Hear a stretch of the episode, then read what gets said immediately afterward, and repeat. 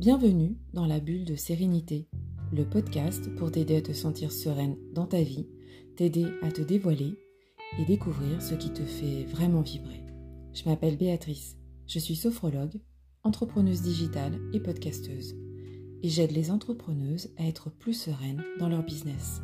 Chaque semaine, je te propose des instants détente, des interviews, mes expériences d'entrepreneuse et ma vision du développement personnel pour t'aider à trouver les réponses en toi. Car je suis convaincue que chacun porte en soi une étoile dansante. Et pour ne manquer aucun épisode, abonne-toi sur ton application de podcast préférée et retrouve de l'inspiration chaque semaine.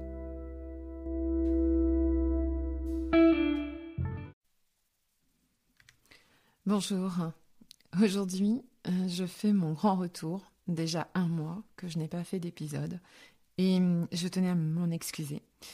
Mais comme on dit, c'est toujours un retour, enfin un arrêt pour un meilleur retour en tous les cas. Pourquoi? Parce que d'abord parce que j'avais un manque d'inspiration ces derniers temps et qu'il y avait plusieurs événements dans ma vie qui ont fait que mon podcast a été un peu euh, mis en suspens et qui n'était pas une priorité pour moi. Mais d'ailleurs, je vais en parler dans cet épisode. Alors surtout, restez bien à l'écoute. En tout cas, aujourd'hui, je fais cet épisode aujourd'hui pour vous donner une clé importante à mes yeux, car je suis convaincue que nous avons tous une mission un peu spéciale sur Terre, peu importe le domaine dans lequel nous allons y contribuer. En tous les cas, euh, j'ai cette clé à vous donner et surtout, surtout, à la fin de cet, épisode, je vous explique comment mettre en place cette clé. Alors, l'important, c'est de pouvoir, euh, donc cette clé que j'ai envie de vous transmettre et que je trouve importante, c'est de pouvoir trouver son essence, celle même qui vous poussera à être celui ou celle que vous devez être. Cette essence qui vous portera au sommet de votre toute-puissance, de votre pouvoir interne, et celle qui apportera de la valeur au monde, bien entendu, parce que on n'est pas un, on est ensemble. Et bien sûr que on agit en fonction de ce que l'on est, mais on n'agit pas forcément en fonction de ce que l'on est seul. On agit en fonction de ce que l'on est face aux autres, face au monde, et quelle est la valeur que vous portez aujourd'hui dans le monde? J'ai toujours pensé depuis longtemps que nous sommes faits de cette part infime d'énergie puissante qui ne demande qu'à être révélée et à transmettre le meilleur de nous-mêmes pour le bien commun et pour l'équilibre naturel. Mais c'est jamais simple, je, vous l'accorde. C'est jamais facile et je rencontre énormément de gens qui ont des manques de confiance en eux, qui sont passés par des épisodes de vie tragiques, euh, des épisodes de vie euh, compliqués, euh, surtout dans, dans une période des fois de victime. Et des fois, c'est pas toujours évident de se sortir de là. moi, je connais ça parce que j'ai été pendant presque 12 ans dans des métiers différents les uns des autres, sans CDI, c'était tout le temps des CDD, changer en permanence de travail parce qu'on ne pouvait pas me garder. Il y avait de quoi se poser la question, mais qu'est-ce que je vaux? Qu'est-ce que je vaux? Et comment voulez-vous que j'ai confiance en moi? Enfin, c'est très compliqué. Donc je peux comprendre que pour euh, certaines personnes, c'est très difficile. Sauf que quand on arrive à installer, et c'est ce que je vais vous expliquer juste après dans cet épisode, c'est que quand on commence à comprendre que à l'intérieur de soi, il y a cette clé qui fait un peu comme une baguette magique, qui va faire que vous allez vous décupler, vous allez vous développer, vous allez rayonner, plus aucune porte se fermera euh, face à vous. Moi, je suis née dans une période, euh, je suis née en 1976, donc c'est euh, après le choc pétrolier, donc 73. Et j'arrive, je rentre dans l'ère déjà du chômage hyper important. Donc je pense que toute ma période de vie, j'ai toujours entendu parler de chômage. Et ce qui est assez drôle, c'est que en fait, dans ma vision, euh, même si tout le monde disait oui, mais il y a beaucoup de, chômage, et les jeunes encore plus étaient encore, enfin, touchés comme les jeunes d'aujourd'hui et encore plus aujourd'hui d'ailleurs. Euh, c'était assez drôle parce que je, je n'avais pas cette vision-là. En fait, euh, j'avais gardé la vision de mon père, euh, qui lui a vécu justement les Trente et qui pouvait claquer une porte et, euh, en rouvrir une autre le lendemain. Et lui, il avait toujours cette, vision-là, en plus, il faisait un métier qui était assez ouvert, donc il était cuisinier, boucher, charcutier.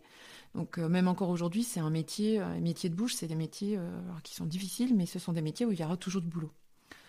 Euh, et donc mon père avait ses facilités, c'est que quand il avait un comment dire un patron qui lui casse un peu les pieds ou euh, où il n'était pas forcément reconnu pour sa vraie valeur, bah, il lui disait écoute, euh, je me casse. Et donc c'est ce qu'il faisait.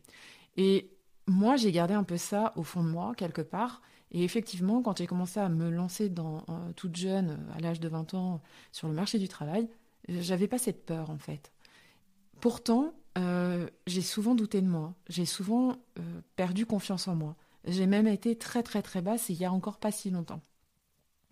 Mais j'ai jamais eu cette peur, c'est-à-dire que quand je sentais que euh, je n'étais pas en, phase avec l'entreprise ou avec la personne pour qui je travaillais, je préférais m'arrêter et des fois dans la douleur malheureusement, mais je préférais parce que parce que c'était pas moi, parce que je savais au fond de moi que euh, il y avait quelque chose qui n'allait pas en fait. Vous voyez ce que je veux dire? Donc voilà, je fais un petit peu euh, une aparté sur ma vie personnelle, mais je vais continuer de toute façon euh, dans le même, sur le même, sur le, sur la même note en fait. Donc je vous explique grosso modo. voilà, moi j'ai eu une vie un peu particulière et effectivement, du moment où je vais en 1997 être sur le marché du travail, je vais toujours travailler. Je vais avoir des périodes de chômage, bien entendu, jusqu'en 2012. Euh, je vais avoir euh, que des CDD, ça va être difficile. Euh, je vais avoir de quoi me remettre en question en permanence. Et puis pareil, le salaire qui ne va pas avec. Donc c'est compliqué. Et en 2012, en fait, c'est une année décisive de mon changement personnel. Au moment où, en fait, je vais prendre conscience de certaines choses et je deviens créatrice de ma vie. Je vais passer d'une vie soi-disant misérable, entre parenthèses, à mes yeux, attention, je fais un aparté, je rappelle juste que c'est ma vision de moi à cette période. Attention, c'est la valeur que je lui donne à ce moment-là. Mais bien entendu, cette vision, je vais la transformer au fur et à mesure des années. Et depuis, je la vois plus du tout de cette, période, de cette façon-là, je veux dire. Cette période de vie, en fait, c'est comme une période de ce que j'appelle le grow up. Et en fait, euh, je pense qu'on est obligé de passer par là à un moment donné de sa vie. Et malheureusement, des fois, on parle des jeunes. Moi, j'ai. Euh, j'ai quel âge d'ailleurs Je sais plus. Euh, si, si, j'ai 45 ans. Euh, j'ai 45 ans et souvent, donc j'ai un fils de 20 ans, et souvent, des fois, je me dis, si j'avais 20 ans aujourd'hui, avec toutes les choses que je sais, que je connais, ma vie de mes 20 ans ne serait pas la même. Je pense que j'aurais eu plus d'assurance, j'aurais plus confiance en moi. Et c'est aussi une déformation professionnelle parce que du coup, connaissant tout ça, c'est vrai que je donne souvent des clés à mon fils pour l'aider à avancer plus vite parce que je sais à quel point moi j'ai galéré pendant des années et je sais à quel point c'est compliqué pour les jeunes.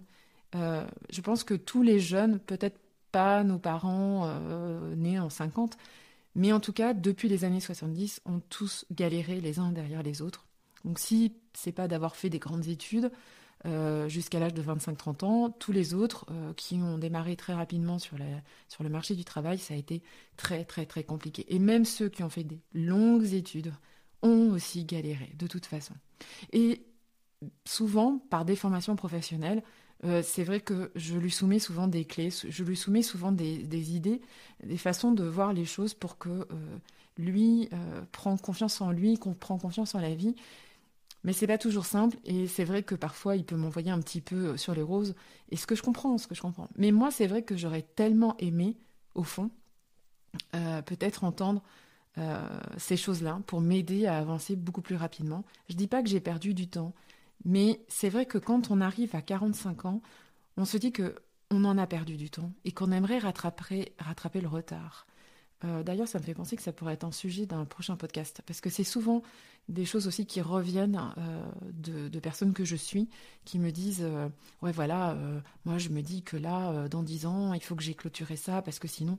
Et en fait, on a cette tendance aussi à vouloir accourir après le temps, et donc on se met une pression. Enfin bon, je, je vais passer sur. Parce que sinon, on va pas finir ce podcast. Donc cette période grow up, elle est hyper importante et je pense qu'on peut la vivre à toute période de sa vie.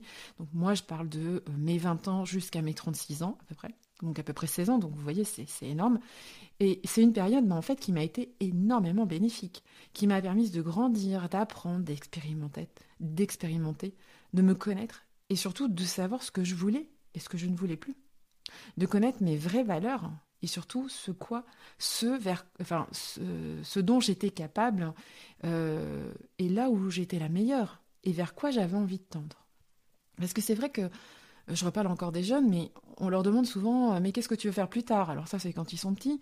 Puis après quand ils ont 18, 20 ans, enfin même avant, euh, vers 16 ans, en troisième, 15, 16 ans, en troisième, on leur demande voilà, il faut, il faut déjà que tu, tu, saches où tu vas. Mais, mais je sais pas où je vais, mais je sais pas.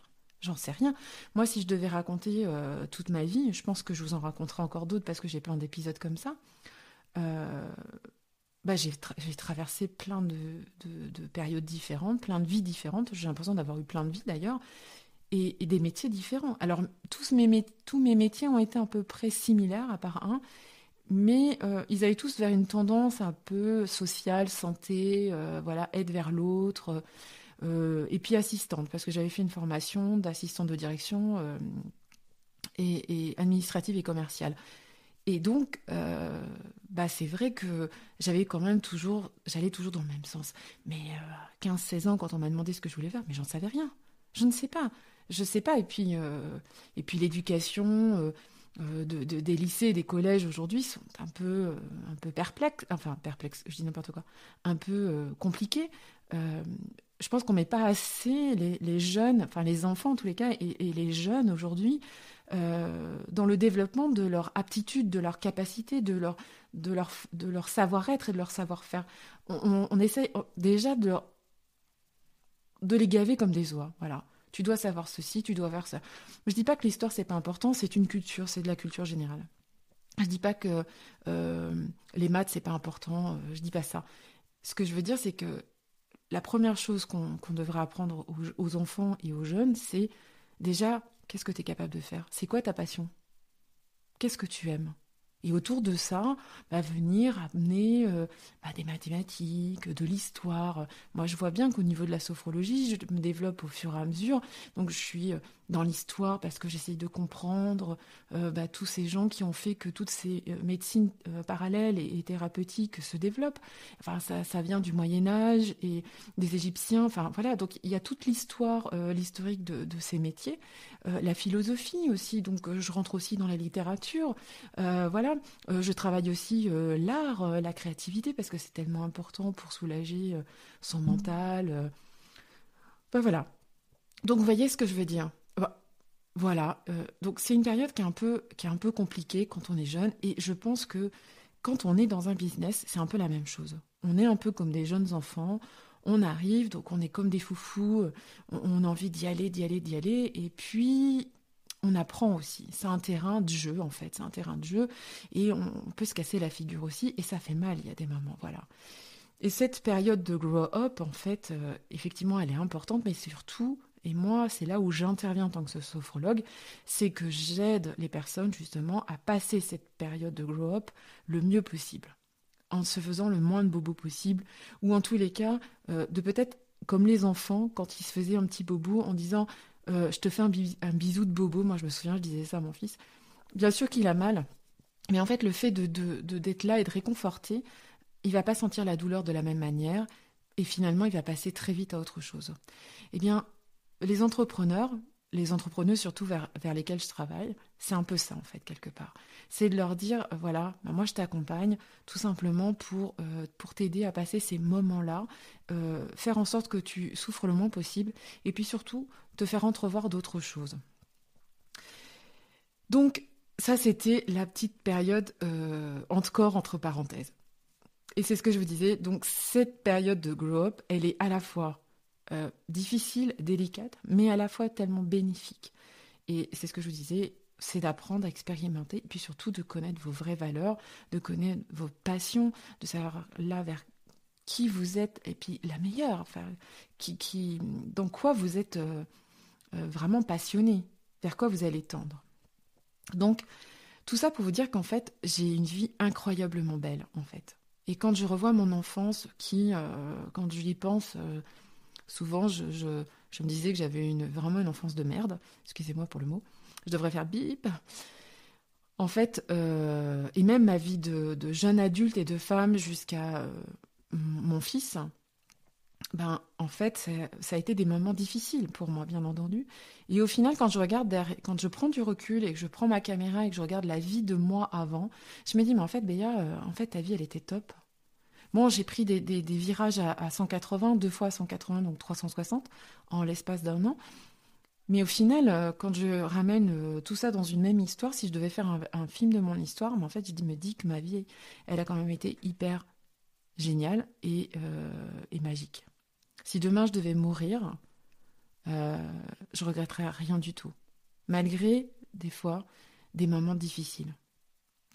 Donc, dans mes coachings, on va parler de magie. On ne va pas forcément utiliser le mot magie, mais derrière ça, il y a ça forcément. Et c'est ça vers quoi j'ai envie de tendre, euh, et notamment dans cet épisode. Pourquoi je vous dis ça? Parce que chaque moment de ma vie depuis 2012 sont devenus des moments spéciaux. Alors 2012, c'est une date euh, qui a été, euh, comment dire, décisive. C'est le moment où, comme je vous disais tout à l'heure, c'est le moment où je vais me réveiller. Je ne sais pas pourquoi, me dites pas. Me demandez pas, j'en sais rien, il y a eu un truc, je suis incapable de me rappeler. Faudrait peut-être un jour que je fasse une psychothérapie et qu'on revienne en arrière ou une hypnose, euh, comment dire, régressive pour, pour essayer de comprendre le moment où je, je percute. En tout cas, je me rends compte de beaucoup de choses et à ce moment-là, ce sont euh, des moments que j'ai trouvés spéciaux. C'est des moments où je vais goûter au bonheur en permanence. Alors bien sûr, comme tout le monde, ma vie, mon quotidien est semé euh, de, de, c'est aléatoire, hein, euh, est semé d'embûches aussi. Et donc bah, des moments où je vais pas forcément être bien aussi, hein, bien entendu. Mais des moments où, où je pense que c'est pas forcément bien, ce sont des moments où j'ai des messages en fait. C'est des moments où j'ai des interrelations qui s'entrechoquent et que je donne à ma vie finalement son caractère exceptionnel. Et j'ai appris à faire ça avec ces tout petits moments qui, à première vue, semblent insignifiants, euh, qui vont devenir en fait des moments intenses, des, moments vivants, voire même vibrants. Voyez Et ces moments-là, en fait, me remplissent tellement de joie m'aide à contempler le monde avec des yeux d'enfant, à m'émerveiller. Et c'est le mot. C'est la clé que je vous donne aujourd'hui. Émerveiller. Je pense que je pense qu'on peut comprendre plein de choses, énormément de choses en développement personnel. Et euh, je pense qu'on monte étape par étape. Je crois que la première chose que j'ai compris, c'est le jour où tu comprends que tu as confiance en toi et que tu as confiance en la vie, euh, donc ça veut dire que tu n'as plus peur. J'en ai encore des peurs, bien sûr, mais elles sont moins, intenses. À partir du moment où tu comprends ça, euh, la vie, elle devient beaucoup plus sereine. Du coup, tu es moins stressé. Parce que tu n'as plus rien à prouver, en fait. Même pas à toi-même. Comme tu n'as plus rien à prouver, bah, du coup, euh, tu exploses. Tu voles, tu surfes, tu es léger, quoi.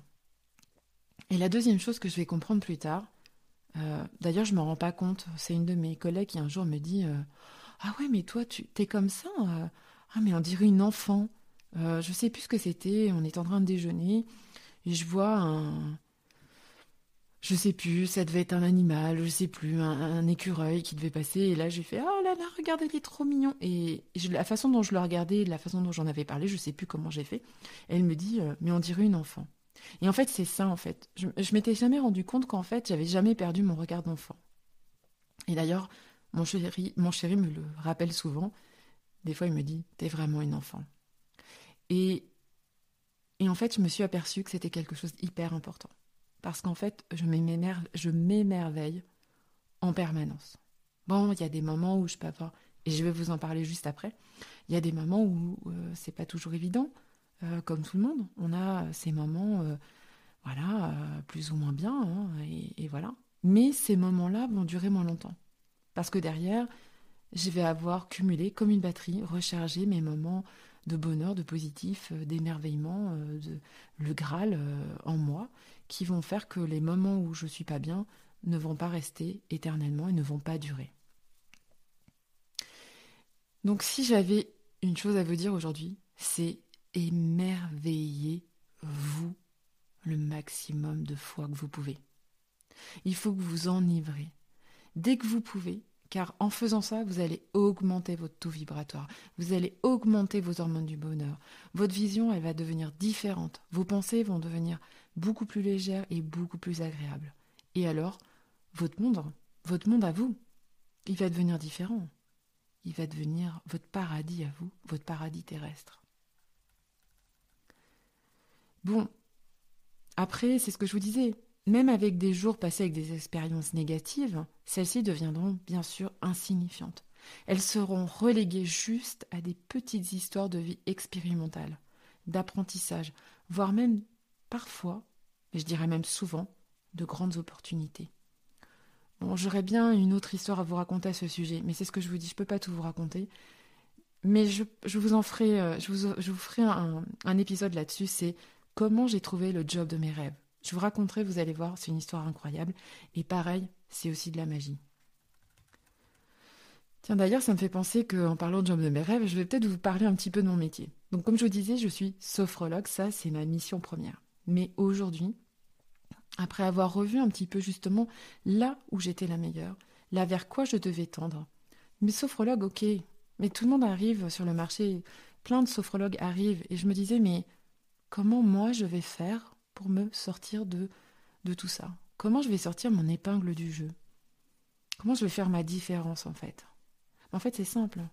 Béa, en fait, t'as l'intuition en fait. Tu sens les choses.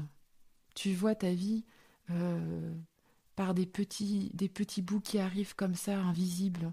Ça te donne des réponses et ça te dit là où tu dois aller. Des fois, tu entrevois des choses.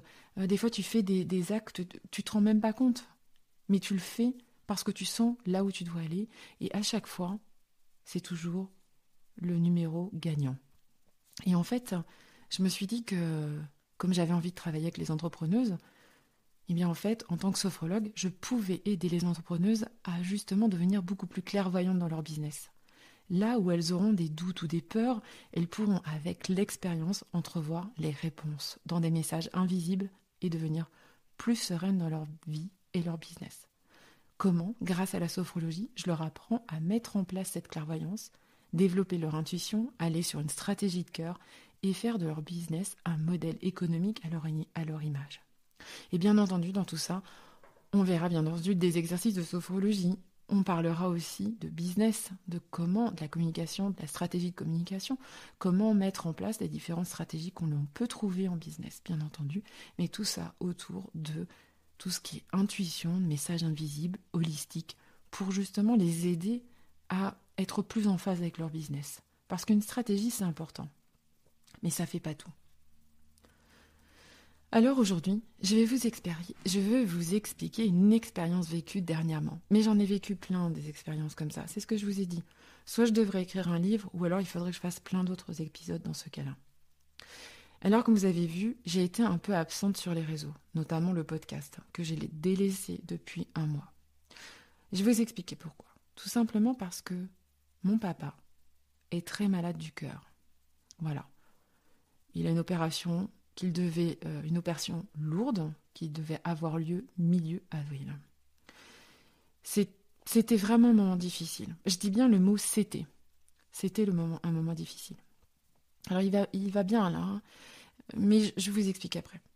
Mais, le, mais vous savez, pendant cette période-là, la peur de perdre le dernier chez nous, avant soi-même, même si la mort ne me fait pas peur, enfin en tout cas pas plus que ça, euh, la peur de perdre un être cher, une autre personne en fait, une personne qui, qui, qui a plus que compté, car c'est la personne qui vous a donné la vie, qui a fait que vous vous réalisiez aujourd'hui dans ce monde.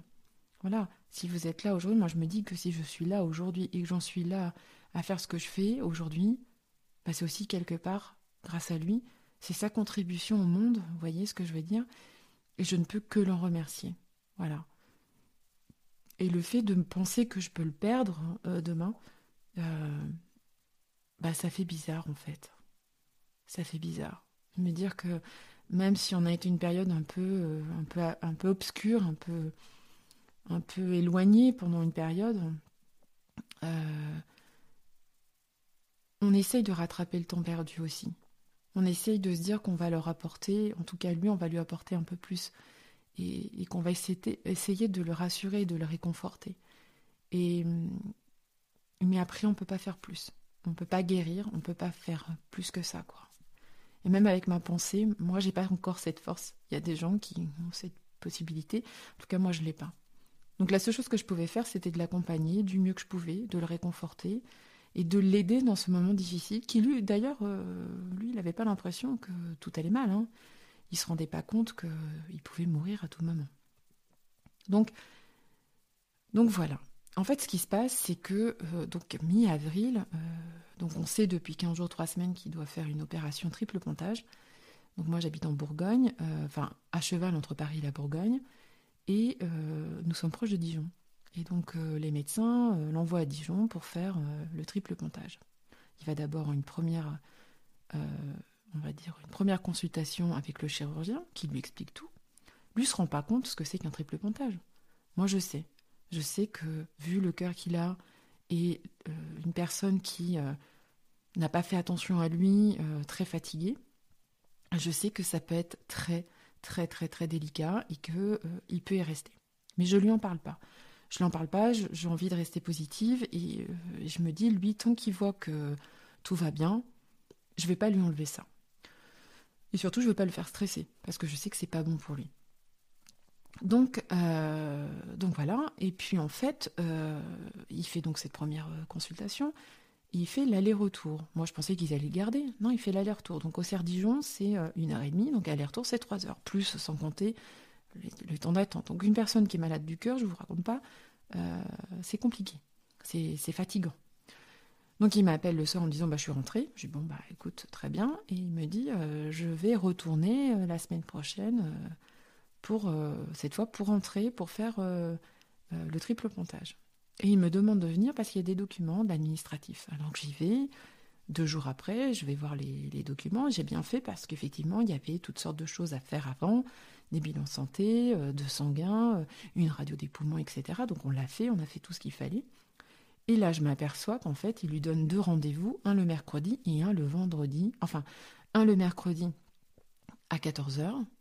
Donc il devait, euh, c'était un VSL, donc une ambulance qui devait l'emmener. Il devait y aller le mercredi pour revenir chez lui, donc à nouveau un, aller-retour, et revenir le lendemain, le jeudi, pour, euh, là, cette fois, rentrer en hospitalisation et être euh, opéré le vendredi. Et là, je trouve ça impensable. Je me dis, mais c'est pas possible. Mais attends, ils vont pas te faire deux allers-retours en deux jours, en 48 heures, 600 km Aller-retour? Mais ils sont fous. J'appelle l'hôpital, l'hôpital me dit Bah oui, mais madame, c'est 3000 euros la nuit. Bah oui, mais bon, 3000 euh, euros la nuit, c'est, la vie de mon père que vous mettez en jeu. Ah ouais, mais c'est comme ça. Ah ouais, bah d'accord. Du coup, je regarde mes parents, je leur dis Écoutez, vous savez ce qu'on va faire Donc c'est là où moi j'interviens et c'est là ce que moi je peux faire. Je leur dis Bah, on va prendre un hôtel. Donc je savais qu'il y avait des hôtels d'ouvert. Donc on a pris un hôtel. J'ai pris un hôtel qui était sympa avec un spa, comme ça je me suis dit que j'allais en profiter. Et euh, du coup, on part le mercredi, on fait euh, la consultation anesthésiste. Alors là, l'anesthésiste, pas très, euh, alors très sympa, par contre très sympa, mais pas très optimiste, pour plein de raisons. Et moi, moi, moi, du coup, ça me rassure pas. Alors mon père, lui, reste toujours très optimiste, sans problème, mais, mais bon. Et j'ai un médicament à aller chercher. Alors là, c'est la course contre la montre. Donc euh, en fait, c'est un médicament qui est hyper important parce qu'il a les poumons qui sont en fait remplis de liquide. Et donc, euh, et en plus, c'est un fumeur, donc énormément, un gros fumeur. Et en fait, euh, on lui avait dit de pas fumer entre deux, et ça a été plus fort que lui. Il a fumé 3-4 cigarettes tous les jours, alors qu'on lui avait dit non, parce que c'est une personne têtue. Et donc l'anesthésiste lui dit Bah oui, mais monsieur, c'est pas très bon, vous savez, il risque d'y avoir des complications après l'opération. Alors là, vous dites Ah, ça c'est pas top. Et il y avait deux médicaments qu'il devait prendre, qu'il avait décidé de ne pas prendre parce que c'est une tête de mule. Et l'anesthésiste lui dit Bah oui, mais monsieur, euh, c'est que ces médicaments, ça vous permet de mieux respirer, d'ouvrir euh, votre capacité respiratoire, euh, voilà. Et donc, me voilà à courir au travers de Dijon, parmi toutes les pharmacies, pour essayer de trouver, ces fameux médicaments à inhaler. Et elle me dit ben, Il n'aura pas fait pendant plusieurs jours, mais au moins, si on peut le faire au moins 48 heures, euh, ça serait bien. Ok, donc moi j'ai un peu ce, ce coup près sur la tête en fait. Je me dis, bah, si on fait pas ça, euh, mon papa il va y rester en fait. Donc me voilà à courir dans Dijon et à chercher mes médicaments. Et ça va être forcément épuisant, fatigant, euh, faire la queue pour vous dire, bah non madame, on n'a pas ce médicament, et je vais continuer encore et encore et encore. Puis il est 18h30 et là, euh, je rentre dans une pharmacie, j'en peux plus, je suis fatiguée. Le gars euh, me dit Ah, mais ça, vous savez, ces médicaments-là, en général, on les a pas. Ah bon, bah. Puis alors, l'inhalateur, bah voilà, on l'a pas comme ça, c'est une grosse machine, enfin, une grosse machine, c'est une petite valisette faut la commander. moi, je peux vous l'avoir, mais que pour demain matin. les médicaments, je vais me renseigner s'il y a d'autres pharmacies, mais il me dit, j'y crois pas. En tout cas, le jeune, jeune pharmacien est très sympa et il va faire tout ce qu'il a, tout ce qu'il peut faire pour pouvoir faire en sorte que je puisse avoir les médicaments. Mais il va se passer un truc, c'est que les ordonnances ne sont pas bonnes. Bon, je rentre pas dedans. Il y a une histoire d'ordonnances qui ne sont pas euh, corrects, qui ne sont pas signés par les bonnes personnes, et donc les pharmaciens ne peuvent, pas me délivrer les médicaments. Jusqu'au lendemain matin, où là, on a vraiment la certitude que c'est pas possible. Donc je suis coincée, pas de médicaments. Et là, je me dis, je vais envoyer mon père euh, bah, au casse-pipe. Je me dis, ben là, cet après-midi, je le laisse à l'hôpital, mais en fait, je ne le revois pas. Et en fait, j'appelle ma mère. Et là, ma mère, euh, je lui dis, voilà, écoute, c'est clair, euh, papa, euh, si on lui fait prendre le moindre risque, je vais être clair avec le chirurgien. On ne fait pas l'opération, on la décale. Ma mère, elle me dit Oh, euh, oh mais bon, tu sais, il n'est pas facile en ce moment, c'est pas évident, il faut qu'il a fait cette opération. Je lui dis Non, non, mais moi, je veux pas lui faire prendre de, Je veux pas lui faire prendre de risque. Bon. Donc voilà. Toutes les choses se passent un peu comme ça. Moi, je profite un petit peu, bon, quelque part je vais profiter euh, de l'hôtel qui est très sympa, du spa de l'hôtel, comme ça je vais me détendre, ça va me ressourcer. Je vais pas passer la meilleure nuit, euh, ça c'est clair, parce que je vais dormir dans la même chambre que lui et il a hyper du mal à respirer, vraiment du mal à, dormir. Il fait que tousser, enfin c'est juste une horreur. Mais sauf que moi, je vais me rendre compte euh, qu'effectivement, il est pas bien en fait et qu'il respire pas bien. Donc euh, quand je vais dire à ma mère ce truc-là, comme quoi, si jamais euh, on trouve que on lui fait prendre le moindre risque, on décale. ma mère me dit bah fais au mieux, fais au mieux. Et je prends des sandwichs pour déjeuner. On déjeune dans le petit salon de l'hôtel qui ont été parce que c'était des gens adorables. Ils ont compris que c'était pas forcément facile pour nous parce qu'il fallait rendre la chambre à 11 h Nous on avait rendez-vous qu'à 14 h donc je dit à la rigueur à 13 h on peut aller à l'hôpital, le temps d'aller, de passer l'administratif, etc. Euh, c'est pas très grave. Euh, mais on pouvait pas rester dans la chambre jusqu'à jusqu'à 13h en tout cas. Et, les gens de l'hôtel ont été formidables et ils m'ont dit mais venez là avec votre papa, il n'y a pas de souci. Parce que vous voyez, il n'y a pas de bar, il n'y a pas de bar, il n'y a rien quoi. On est en plein Covid, plein confinement, on ne peut pas bouger quoi. On peut rien faire. Et ils ont été super gentils. Donc on est en train de déjeuner, tranquille. Moi je suis en train de bosser un peu à distance. Et là, je reçois un appel de l'hôpital. Et l'hôpital me dit euh, Écoutez, madame, euh, voilà, c'est pour votre papa. Euh, bah écoutez, il y a une urgence. Alors, elle ne me dit pas tout de suite, mais après, j'apprends qu'il y a recrudescence de Covid, donc avec des, gros problèmes respiratoires, et qu'ils sont obligés de décaler les opérations. Mais moi, elle me dit il y a une urgence, le chirurgien ne peut pas l'opérer vendredi, donc on décale l'opération. Bon, bah, je dis d'accord. Elle me dit, euh, elle pense, elle ne se rappelle plus qu'on est à Dijon, puisque nous, on a passé la nuit à Dijon, en fait. Et donc, elle me dit, bah, surtout que votre papa ne vienne pas. Bah, de toute façon, il est déjà à Dijon. Donc, ah oui, d'accord, bah, désolé. Bah, écoutez, c'est comme ça, c'est la vie. Et en fait, ce qui est assez incroyable, c'est que, euh, en fait, euh, bah, moi, j'ai salué, j'ai salué le moment, quoi.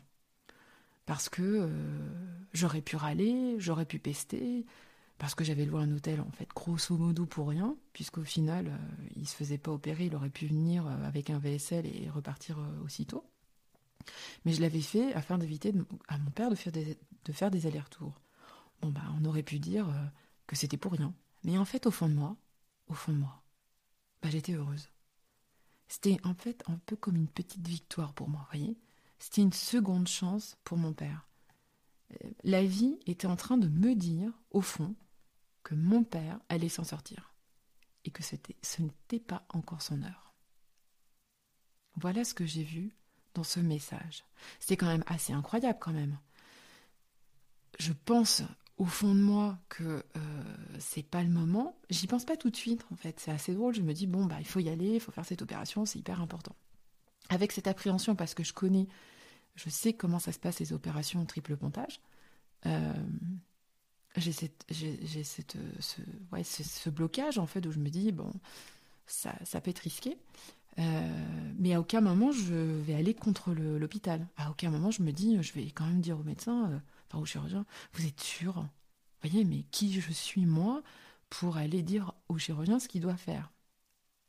Et, euh, et je le pense à un moment donné, le matin, donc le lendemain matin, j'y pense tellement fort, mais tellement fort que je me dis, mais non, j'en pleurais même, j'avais les larmes aux yeux. Tellement c'était une émotion forte et je me disais, non, je ne veux pas faire ça à mon père, je ne veux pas le laisser euh, à l'hôpital pour euh, me dire que je ne vais pas le revoir. Je ne veux pas faire ça. Et j'étais prête à le dire au chirurgien. Mais j'ai pas eu le pas eu le besoin.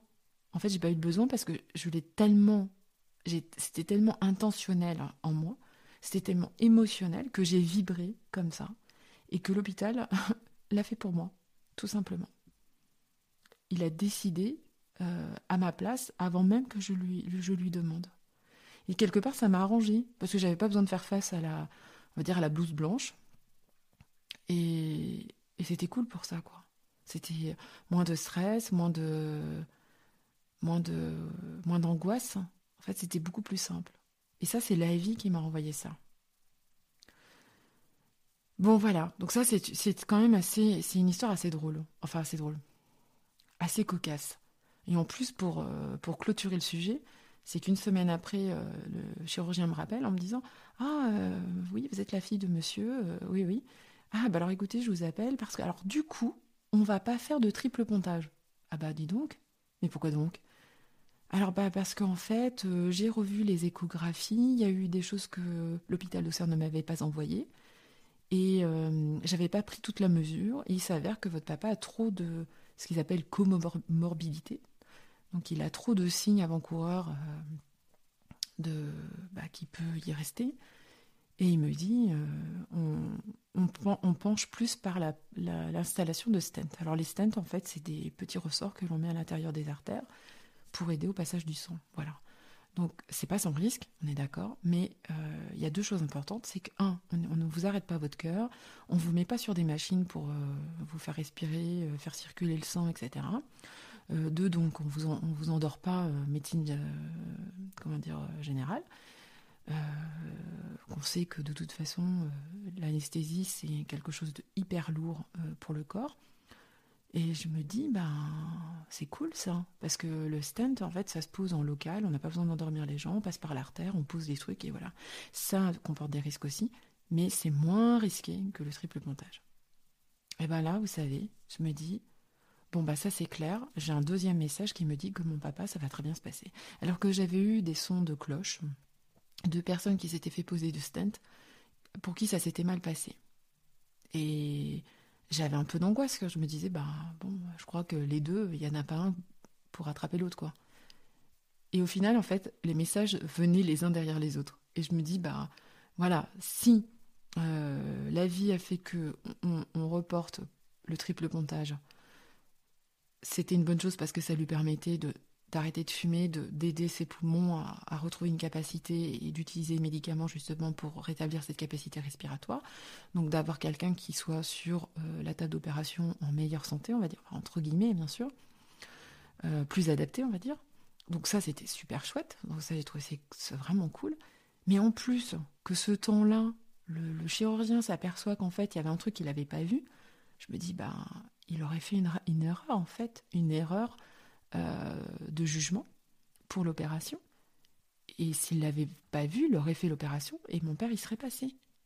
Donc, j'avais eu deux messages en l'espace d'une semaine pour me dire qu'en fait, euh, ce qu'on était en train de mettre en place, ça allait de toute façon l'aider à améliorer sa vie dans sa santé et qu'il allait très bien se porter et que ça allait très bien se passer. Et effectivement, il, a fait euh, déjà c'est pas une opération, c'est ce qu'on appelle une angioplastie. Ils ont posé euh, les stents là il n'y a pas longtemps. Ça s'est très bien passé, ça se fait en deux fois. il est très très bien, il est très content. Donc par contre, s'il y a un suivi médical très lourd à faire derrière, mais voilà, voilà, bah, moi je suis très contente. Et voilà pourquoi pendant tout ce temps, je n'ai pas pu être présente, enfin être moins présente sur les réseaux, et puis notamment euh, sur le podcast, et vous ne pouviez pas entendre ma voix.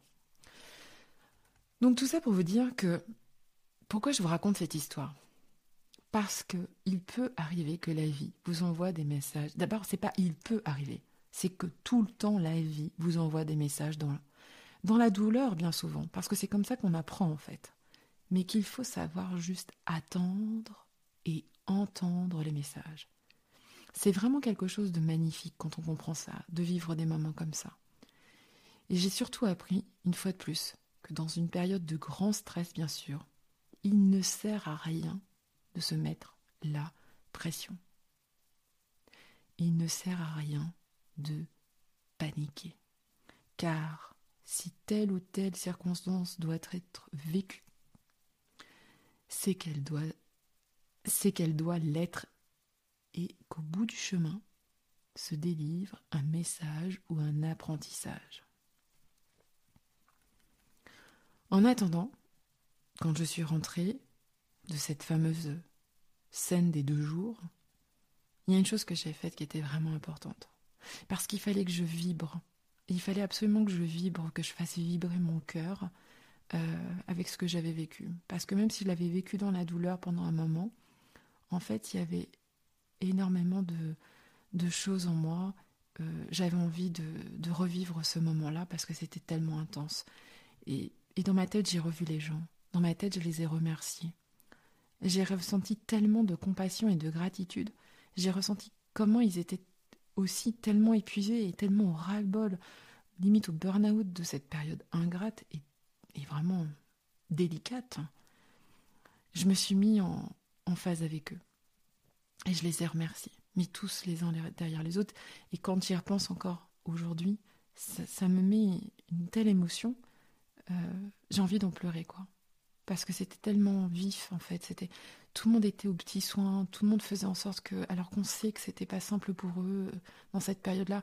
Des fois, quand je voyais des gens arriver dans les pharmacies et parler mal aux pharmaciens, alors qu'ils se rendent pas compte que c'est les premiers, en fait, euh, qui prennent tout dans la poire, en fait. Euh, à l'hôpital, c'est pareil. Les gens, ils sont là, ils ont l'impression que tout est, tout est droit. Mais non, non, non. T'as pas le droit de faire ça. T'as pas le droit de dire ça. Oui, tu vas avoir, ça va être ton tour. Mais n'oublie pas que eux, euh, c'est dur pour eux, quoi. Ils sont pas nombreux. Euh, on a limité le nombre d'intervenants, on réduit les lits. Enfin, voilà. Bon, ça sera encore une autre question. et j'ai pas envie de rentrer dans cette histoire de politique. Mais il faut pas oublier ça. Parce que ils vivent des moments. Déjà, avant ça, c'était très dur. Et depuis, c'est encore plus dur, quoi. En attendant, moi, je voudrais juste dire, si toi aussi, tu veux mettre à profit au maximum de tous ces petits moments dans ta vie, de situations cocasses, voire parfois limite surnaturelles, moi, je t'invite surtout à observer. Et c'est là où j'en arrive à t'expliquer comment mettre ça en place, à ouvrir grand ton regard et de regarder ce qui se passe autour de toi. Un 360. En sophro, avec la sophrologie, on apprend à mettre ça en place, bien sûr. Et prends du temps surtout pour voir ce que tu observes dans ta vie. C'est hyper important. Décris les événements, parle des personnes que tu rencontres, quels sont leurs rôles dans ta vie justement, qu'est-ce qu'ils t'apportent. Et puis surtout, remercie-les dans tes écrits. Tu peux les remercier bien sûr de vive voix, c'est le plus important. Mais euh, des fois, on peut oublier on peut oublier. Et puis il y a des gens des fois qui ont disparu aussi de notre vie. Bah, justement, de les remercier pour faire en, de faire en sorte d'être là où tu es en fait. Et puis tu peux noter aussi les objets qui euh, ont traversé ta vie, euh, qui t'ont inspiré, euh, ou les choses, les événements qui ont rendu ton quotidien agréable. Ça c'est hyper important. Il faut que tu prennes ce temps pour toi dans ta journée, dans le week-end, pas forcément tous les jours parce que des fois on n'a pas toujours le temps. Moi, j'essaye de faire du journaling, enfin on dit journaling aujourd'hui, mais enfin, en tout cas, je tiens un journal depuis de l'âge de mes 17 ans.